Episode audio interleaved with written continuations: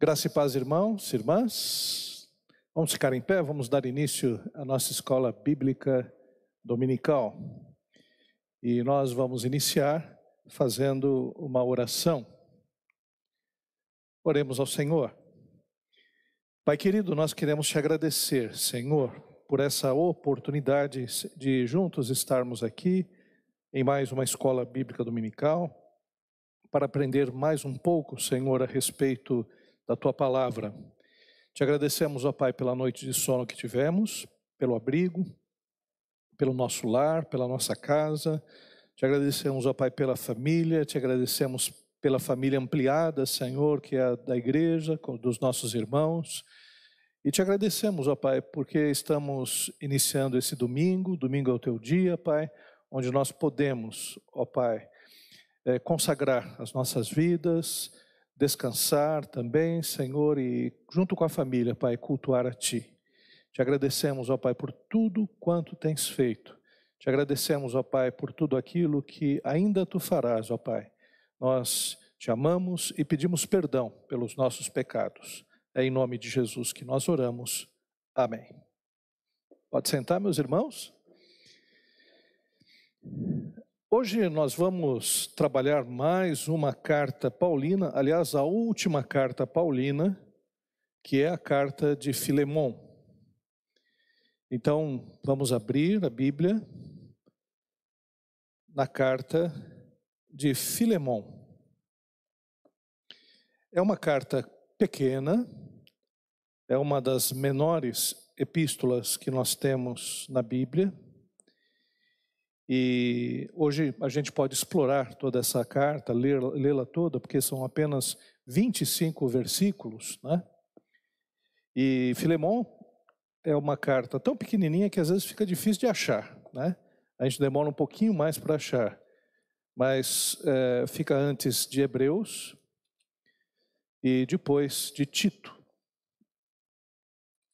Vamos ler então o prólogo, o prefácio da carta de Filemon, que diz assim: Paulo, prisioneiro de Cristo Jesus, e o irmão Timóteo, ao amado Filemon, também nosso colaborador, e a irmã Áfia, e a Arquipo, nosso companheiro de lutas, e a igreja que está em tua casa. Graça e paz a vós outros, da parte de Deus, nosso Pai, e do Senhor Jesus Cristo. Meus queridos irmãos e irmãs, é, o apóstolo Paulo, ele escreveu algumas cartas que são cartas pessoais, né? não são cartas que são cartas às igrejas. Vamos entender o seguinte: todas essas cartas do Novo Testamento são chamadas cartas de ocasião. Por que cartas de ocasião? Tem um problema na igreja, ou tem alguma dificuldade que alguém está passando, então o apóstolo Paulo escreve. Quando o apóstolo Paulo escreveu, ele não tinha intenção de que essas palavras fossem palavras de Deus, né, que estivessem na Bíblia. Tanto é que o apóstolo Paulo escreveu outras cartas. Tem uma epístola de Laodicenses que o apóstolo Paulo cita, que sumiu, desapareceu. A primeira carta de Coríntios, na verdade, não é essa a primeira carta que nós temos. A primeira carta de Coríntios faz menção de uma carta anterior que o apóstolo Paulo tinha mandado. O mesmo acontece na carta de 2 Coríntios, que parece que tem é, uma outra carta, né, que não é a carta de 1 Coríntios que nós conhecemos. Então o apóstolo Paulo escreveu, e escreveu para muitas pessoas. Algumas cartas é, começaram a circular de uma forma diferente. Eram cartas que tinham um conteúdo que não era um conteúdo apenas para a igreja, tinha uma inspiração diferente, que era a inspiração do Espírito Santo.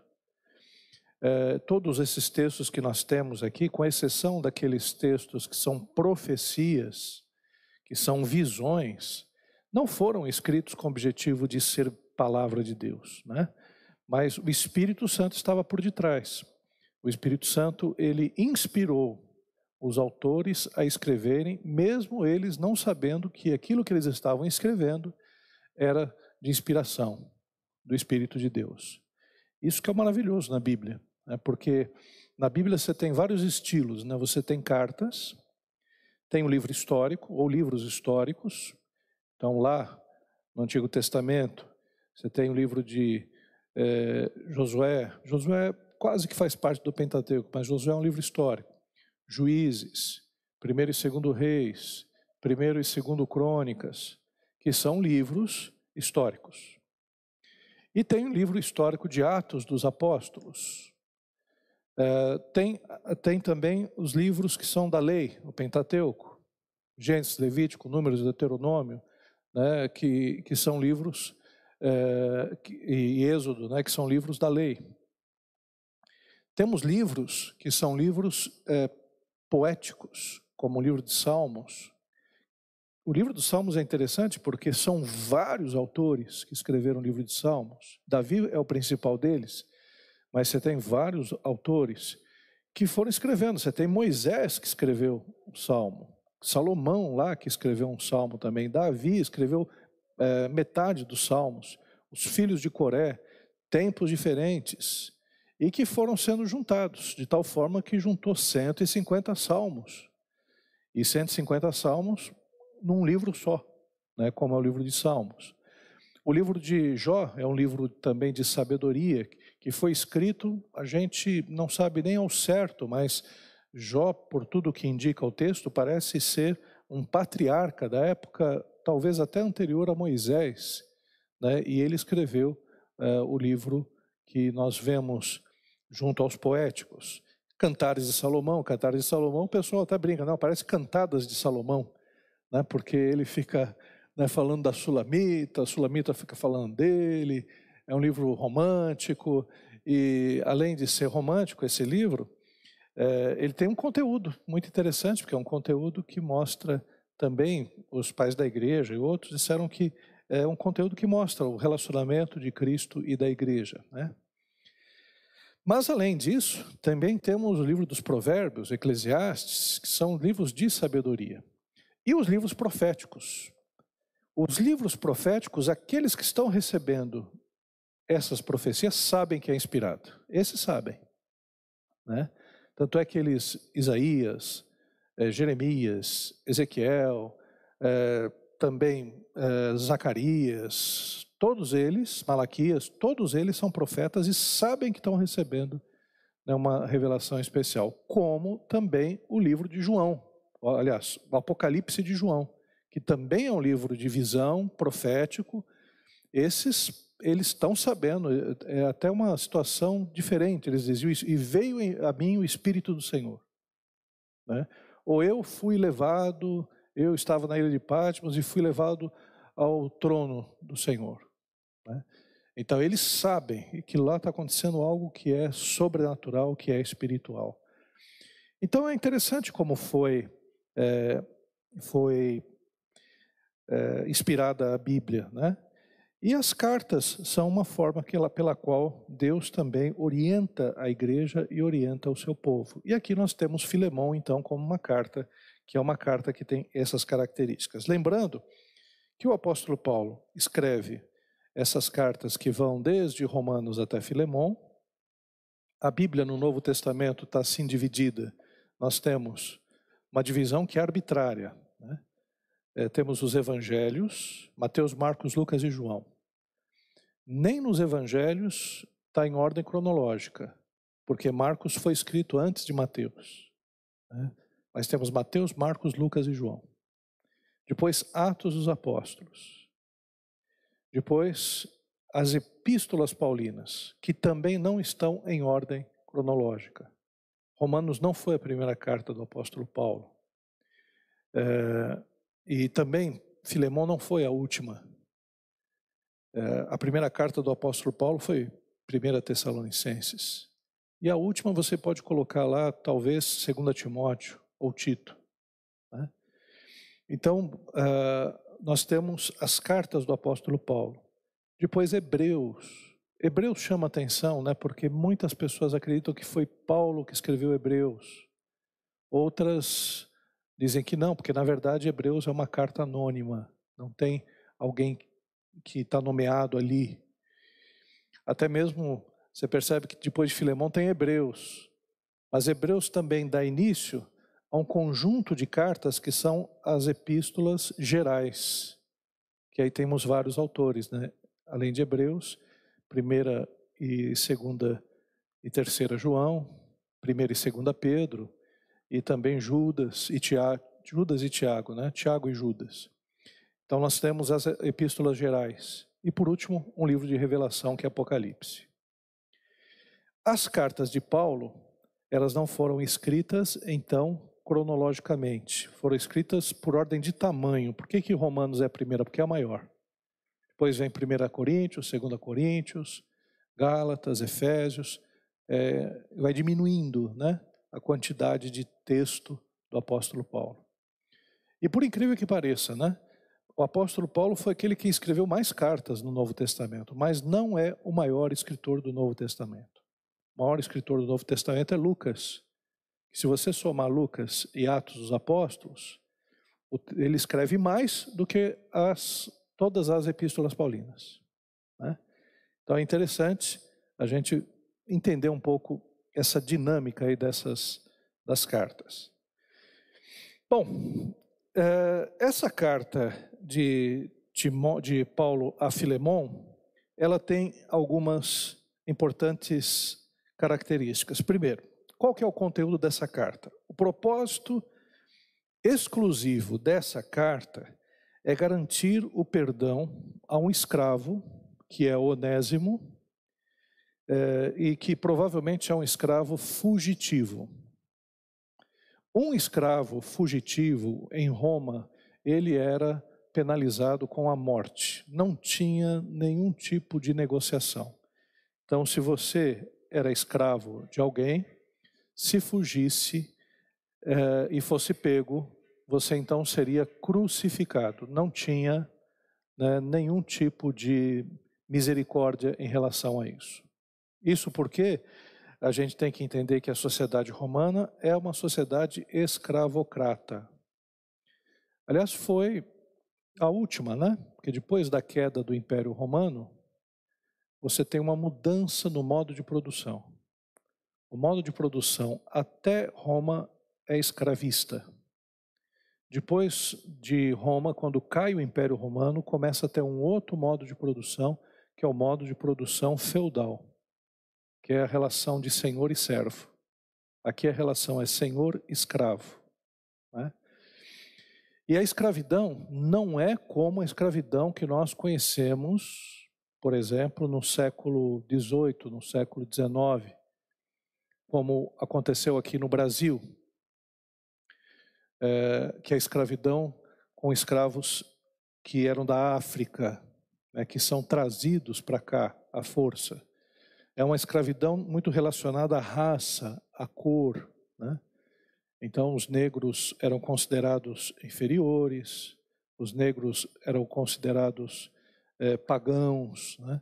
e por isso eles poderiam ser escravizados. É uma visão que era uma visão é, evidentemente ruim, né? Mas é, a escravidão na época de Roma não era por cor de pele, era simplesmente por povo que era dominado. Então, por exemplo, os gregos eram escravos de Roma. Né? É, o, o povo de Israel era um povo escravo de Roma. Então, você tinha vários escravos né, que eram comercializados. Como é que você comercializava um escravo? Às vezes você era da plebe. A plebe seria a, a classe social mais é, embaixo, né?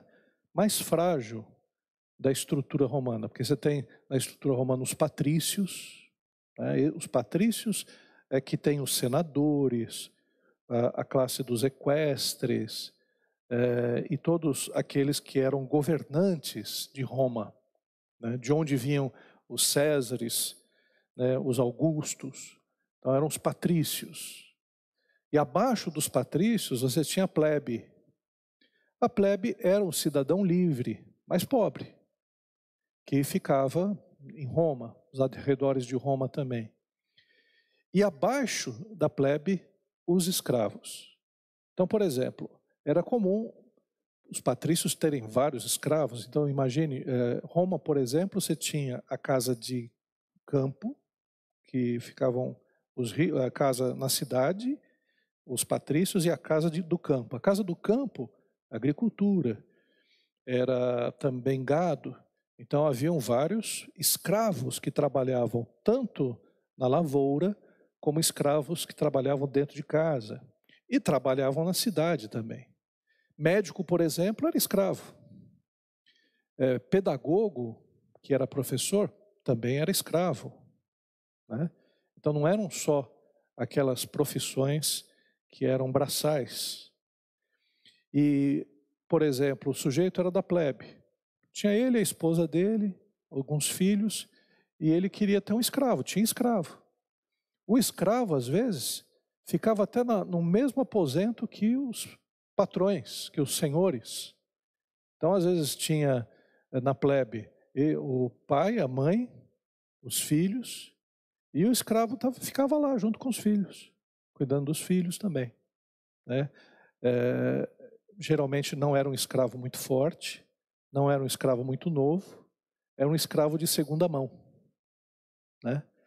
É, da mesma forma que, por exemplo, hoje nós compramos um carro, então tem pessoas que compram, os mais ricos compram carros e trocam todo ano, né? ou trocam quando tem vontade.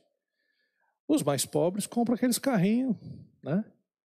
né? que não vou falar o nome porque senão os irmãos vão se identificar aqui. a gente vai se identificar. É, compra os carrinhos tal, meio 2010, 2011, 2015. Os escravos eram assim também. Os mais novos, de 20, 25 anos, tudo, tinha um preço lá em cima. Aqueles que tinham 30 anos, 35 tal, tinham um preço lá embaixo. E assim se comercializava. Às vezes o sujeito queria comprar um escravo, vou comprar um escravo novo. Mas vou dar o escravo que eu tenho de entrada. Então pegava o escravo mais velho, dava entrada e pegava o mais novo. Né? Era assim que era feito. Né? E, como eu disse, escravo de todo tipo, né? de todas as nações, de todas as raças. Né?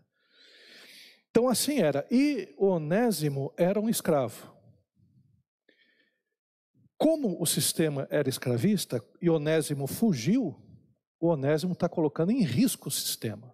Porque se ele foge, outro foge, outro foge. Aí de repente vira um Espartacus. Quem assistiu Espartacus, né? Espartacus é uma história verídica, ele faz uma revolução.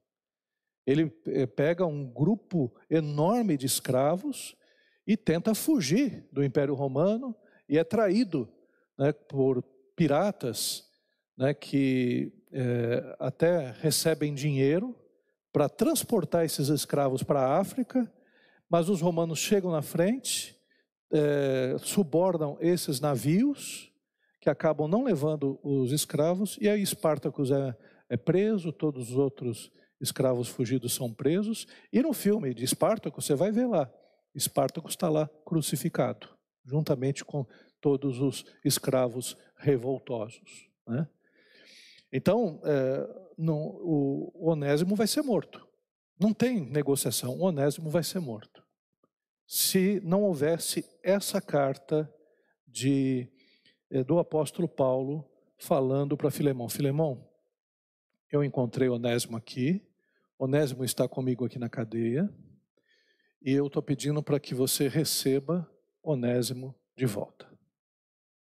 Então, essa, esse é o teor dessa carta do apóstolo Paulo. É, outro aspecto relacionado a essa carta é o seguinte: o autor é o apóstolo Paulo, e a data que ele escreve é do ano 60 a 61 depois de Cristo, junto com a epístola de Colossenses. Vamos dar uma olhadinha. Abra sua Bíblia em Colossenses. Colossenses 4:9. Finalzinho de Colossenses.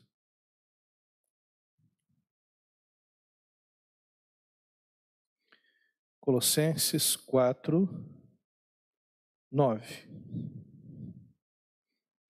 Está escrito assim.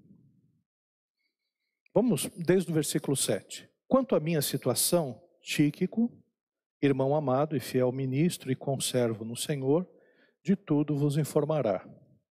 Eu vos envio com o expresso propósito de vos dar conhecimento da nossa situação e de alentar o vosso coração.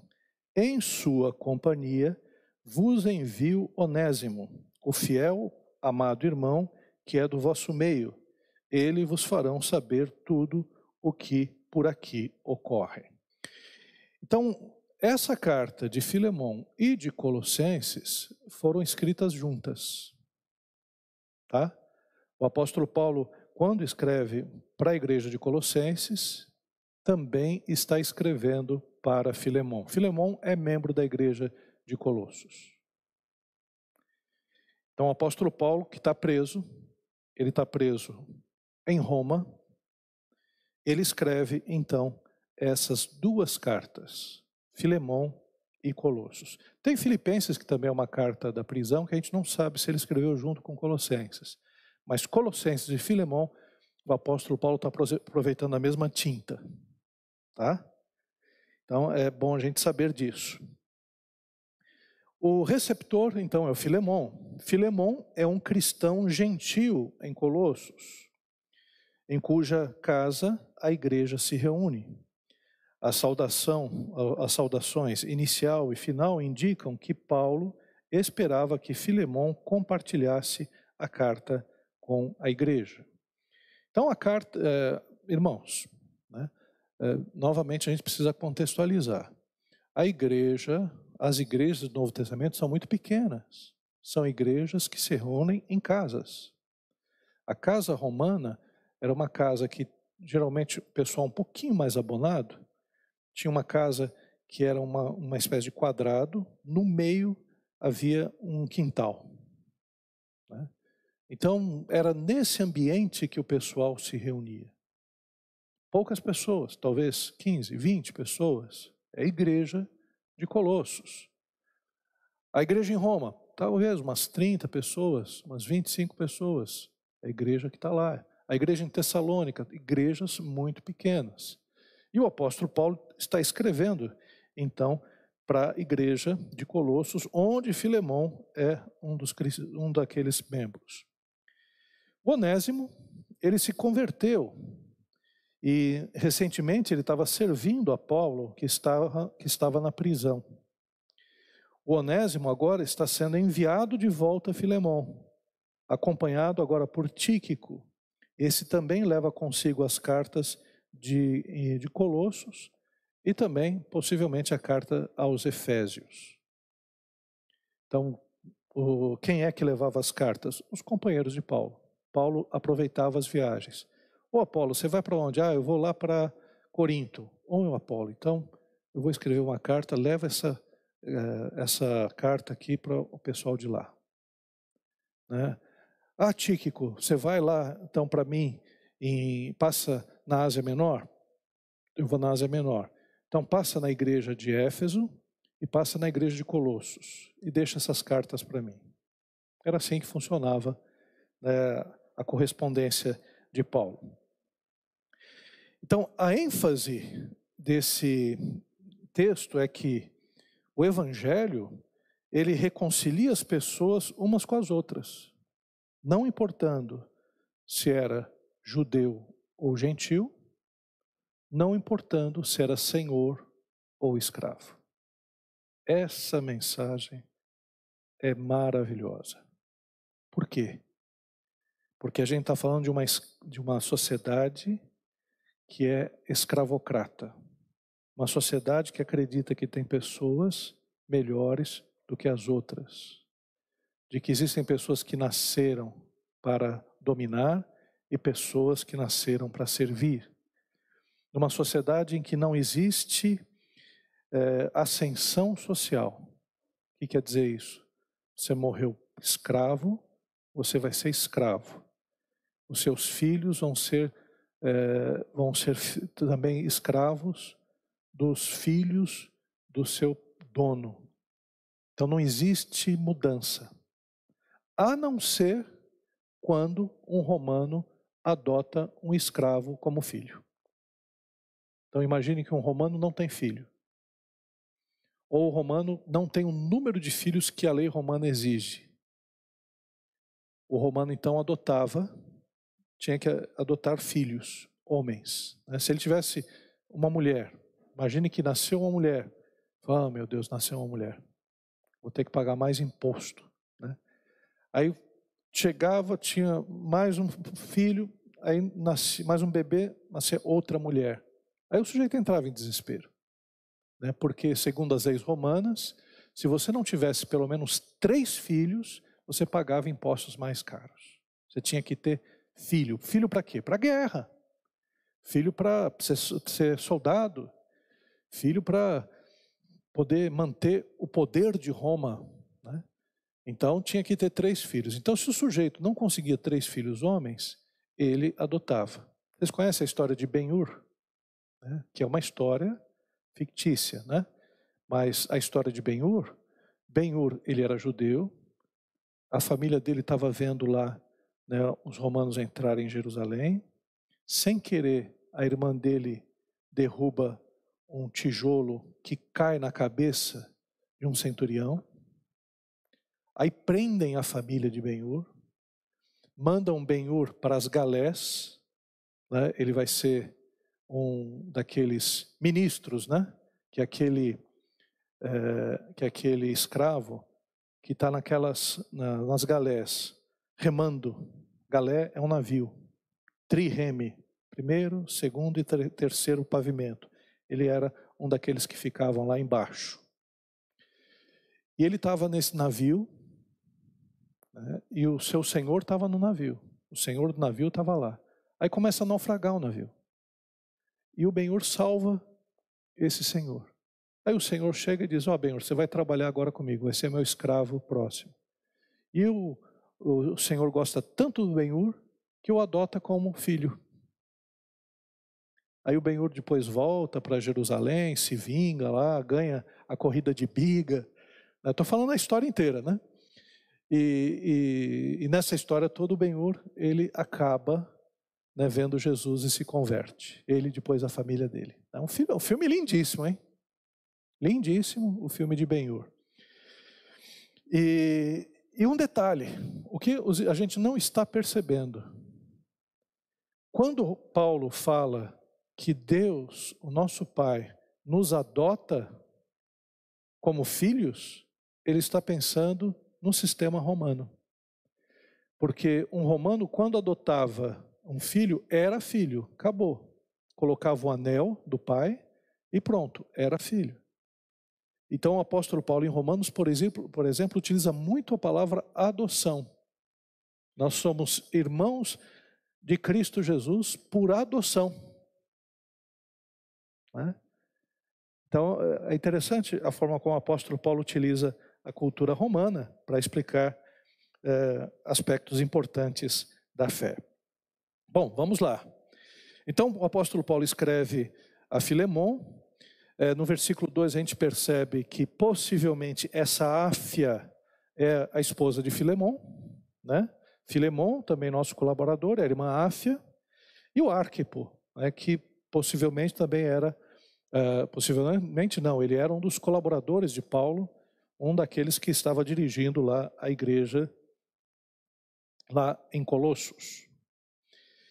Uh, a divisão dessa carta é a seguinte: do versículo 1 ao 3, a gente tem o prefácio, do 4 ao 7, ações de graça. Dou graças ao meu Deus, lembrando-me sempre de ti nas minhas orações, estando ciente do teu amor e da fé que tens para com o Senhor Jesus e todos os santos, para que a comunhão da tua fé se torne eficiente no pleno conhecimento de todo o bem que há em nós, para com Cristo. Pois, irmão, tive grande alegria e conforto no teu amor porquanto o coração dos santos tem sido reanimado por seu por teu intermédio. Então aqui com aquela estrutura, né?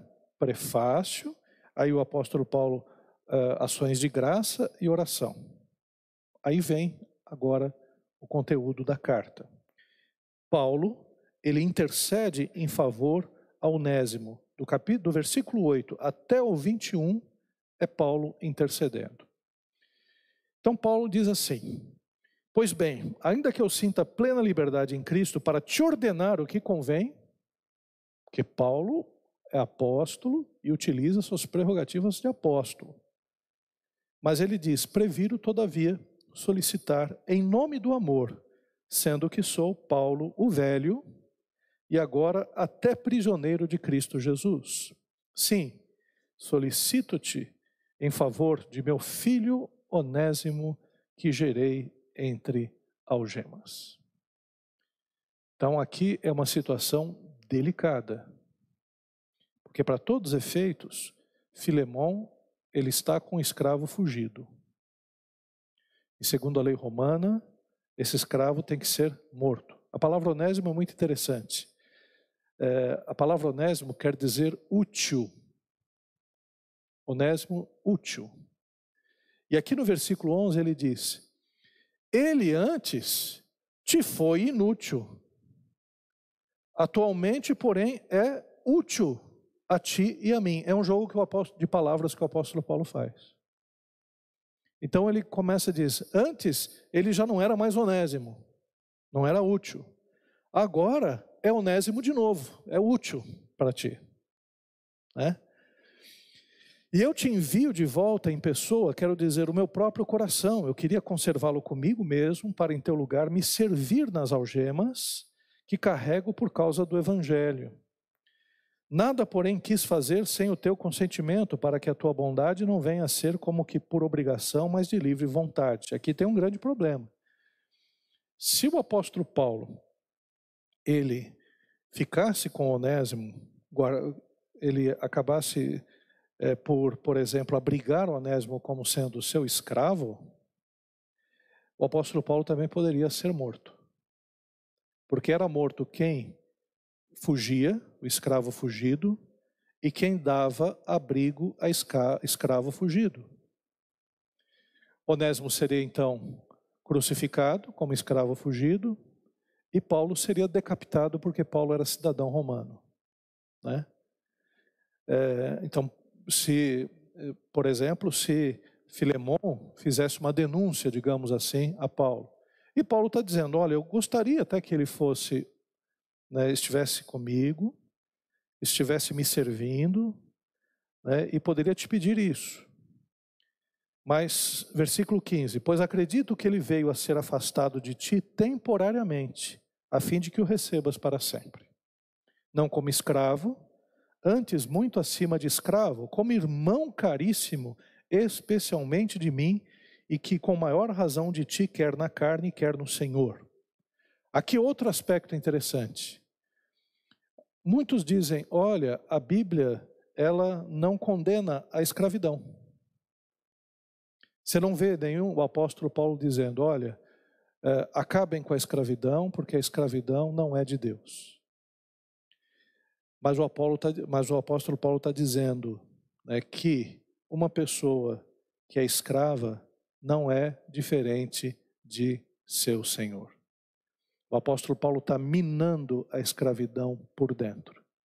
O cristianismo, ele está mostrando, né, por exemplo, que não existem diferenças de raças entre judeu e gentil, entre senhor e escravo e entre homem e mulher.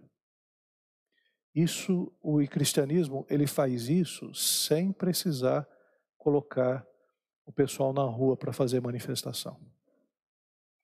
Na verdade, o Evangelho de Cristo vai fazendo isso nas pessoas. E chega um momento em que cai a escravidão. Chega um momento em que a mulher não é mais tratada como um objeto do homem, como uma propriedade do homem. Lembre-se que até mesmo em Israel, a mulher ou era propriedade do pai, ou era propriedade do esposo. Enquanto a mulher estava debaixo da casa paterna, então ela era como se fosse uma propriedade do pai. Né? Não chega a ser uma propriedade, mas como se fosse. Aí o, o, o noivo quer casar com a filha, ele tem que pagar para o pai o dote, para que a filha possa ficar com ele. E nos dez mandamentos está dizendo: não cobiçarás, não cobiçarás a casa do teu próximo, o gado do teu próximo e a mulher do teu próximo. A gente às vezes escapa algumas coisas, né? Mas ah, é porque a mulher ainda é propriedade do homem. E o evangelho vai mudar isso. A mulher vai ser colocada no seu lugar de honra, como companheira idônea do marido, como foi criada a princípio, companheira igual. E Jesus Cristo vai ter discípulas. Jesus Cristo vai falar com as mulheres. Jesus Cristo vai se deixar questionar pelas mulheres. Jesus Cristo, ele vai acabar com essa desigualdade que a sociedade estava impondo às mulheres e que surgiu por causa do pecado. Lá atrás, Deus chegou e falou para a mulher: O seu desejo será para o teu marido e ele te dominará. Isso é consequência do pecado, essa dominação. E Jesus Cristo mostra que no Evangelho não há homem e nem mulher. Quer dizer, o homem não é mais importante que a mulher e a mulher não é mais importante do que o homem. E o mesmo acontece em relação à escravidão. Quer dizer, o cristianismo está minando as bases do preconceito racial, as bases do preconceito de classe, as bases do preconceito de gênero. Né? Quando a gente fala de gênero, o pessoal fica com medo. Né? Gênero que eu falo homem e mulher. Mas o, o cristianismo vai mudando todo esse aspecto. É, isso é muito importante para que a gente entenda isso. É, é a chamada conspiração divina. É a mudança silenciosa que o cristianismo faz. À medida que o tempo vai passando, vai mudando. Por exemplo, o apóstolo Paulo escreve para Tito e também para Timóteo que o pastor seja esposo de uma só mulher. Por quê? Porque havia poligamia ainda naquela época. Havia aquele negócio do homem ter mais de uma esposa. Mas o pastor, sendo esposo de uma só mulher, ensinando isso, as gerações foram mudando e deixando esse hábito, até que a monogamia fosse né, novamente implantada, porque esse era o desejo de Deus. Né? Monogamia, relacionamento apenas entre um homem e uma mulher. Deixa o homem, o seu pai e a sua a sua mãe e se une à sua mulher, e os dois se tornam uma só carne. Né? Então, o cristianismo vai mudando né, a sociedade. E isso acontece também. Por que, que nossa sociedade, apesar de tudo que nós temos e todos os nossos problemas, é diferente de uma sociedade islâmica? Numa sociedade islâmica, você não tem liberdade. Por que, que nós temos liberdade? Porque nós cremos que Deus nos deu livre-arbítrio. No, no mundo muçulmano, Deus não deu livre-arbítrio. Por que, que é, na nossa sociedade é diferente da sociedade hindu, em que o sistema é de casta?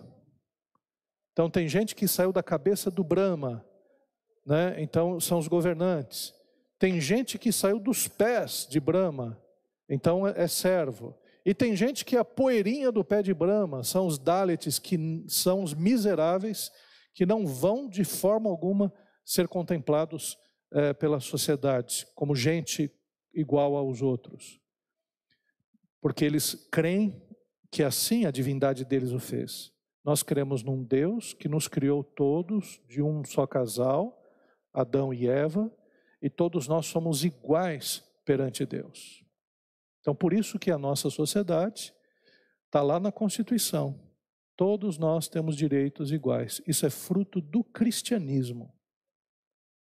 Indiretamente ou diretamente, foi o cristianismo que fez com que na nossa Constituição estivesse escrito que todos nós somos iguais, independente de raça, cor, credo, religião, todos nós somos iguais. Por quê? Porque na Bíblia está escrito: todos nós fomos criados por Deus e viemos de um casal. Não viemos da cabeça, do pé, do tronco, do, do, da, da poeirinha, nada disso. Nós somos iguais em Cristo Jesus. Então, para encerrar, o apóstolo Paulo, ele diz: Não receba agora como escravo, mas como irmão, caríssimo, no versículo 17: Se portanto me consideras como companheiro, recebe-o como se fosse a mim mesmo. E se algum dano te fez, ou se te deve alguma coisa, lança na minha conta, eu pago. Eu não sei como o apóstolo Paulo ia pagar, porque ele estava preso. Mas o apóstolo Paulo era um homem de fé. então, se o Filemão diz, ah, você paga, então tudo bem, o preço do escravo é esse, é, o onésimo, tá, esse é o preço, você paga então. Tá? Mas Filemão era crente, gente, convertido, e recebeu a onésimo. É, tem uma história muito interessante aí. Onésimo, uh, teve um, um, dos pais da igreja, Inácio de Antioquia, ele escreve uma carta para Onésimo, que era bispo em Éfeso. Esse Onésimo aqui, provavelmente na história da igreja, ele foi acolhido por Filemão. Filemão estava em Colossos. Éfeso estava perto de Colossos. Abriu um trabalho, ou foi lá para Éfeso, e se tornou bispo da cidade de Éfeso. E tem também uma teoria muito interessante. O pessoal diz: como é que será que as cartas foram juntadas? Tem uma teoria dos pais da igreja que dizem que quem juntou as cartas paulinas foi Onésimo. Que ele tinha, foi juntando a carta dele, junto com a carta que foi para Colossos, com Filipenses, e ele que é, conseguiu juntar essas cartas para distribuir para outras igrejas. Olha Onésimo aí.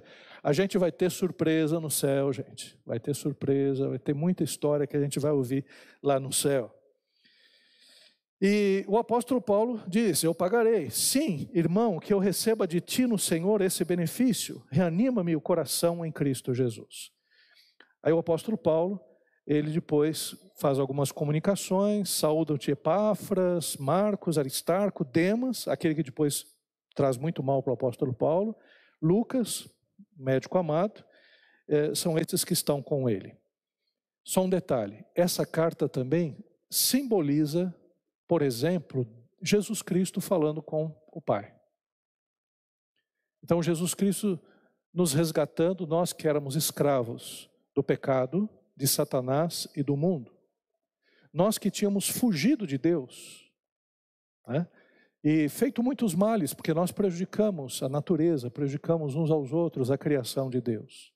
Mas Jesus Cristo, através do seu sacrifício na cruz do Calvário, ele que se tornou carne por nós, que ficou preso por nós a esse mundo, né, como um ser humano, ele morre na cruz, vai até o Pai e diz: Olha, recebe agora o Maurício. Ele te trouxe muitos males, te trouxe muitos problemas mas agora recebe-o não apenas como um escravo, mas recebe-o agora como um irmão, como amigo. E Jesus Cristo não nos chama de servos, ele nos chama de amigos. Então essa carta, ela pode também ser uma analogia da obra de Cristo Jesus que ele fez na cruz do Calvário por nós. Nos livrou da escravidão para nos levar até o nosso Pai celestial. Amém, queridos? Vamos ficar em pé? Vamos orar.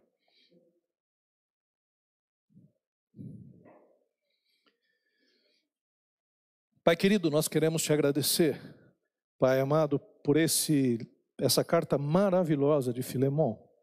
Queremos te agradecer, ó Pai, por aquilo que nós podemos aprender, por aquilo que nós podemos perceber, Senhor, e o quanto tu nos amas, Senhor. Através, Senhor, dessa carta nós podemos perceber Ó Pai, como a tua palavra, Senhor, foi mudando, Senhor, até as próprias civilizações, até que nós percebamos, ó Pai, que todos nós viemos de um casal, todos nós, ó Pai, não somos somos iguais, Senhor, perante ti, Senhor. E te agradecemos, ó Pai, porque de uma forma tão maravilhosa, Senhor, tu tens, Senhor, nos mostrado através do teu evangelho, Senhor, as tuas verdades. E agora, Pai, nesse culto que teremos, abençoa, Senhor, o trabalho do Congresso Feminino, Pai, ser com as nossas irmãs que estarão à frente, Senhor, desse trabalho. É em nome de Jesus que nós oramos. Amém. Deus abençoe.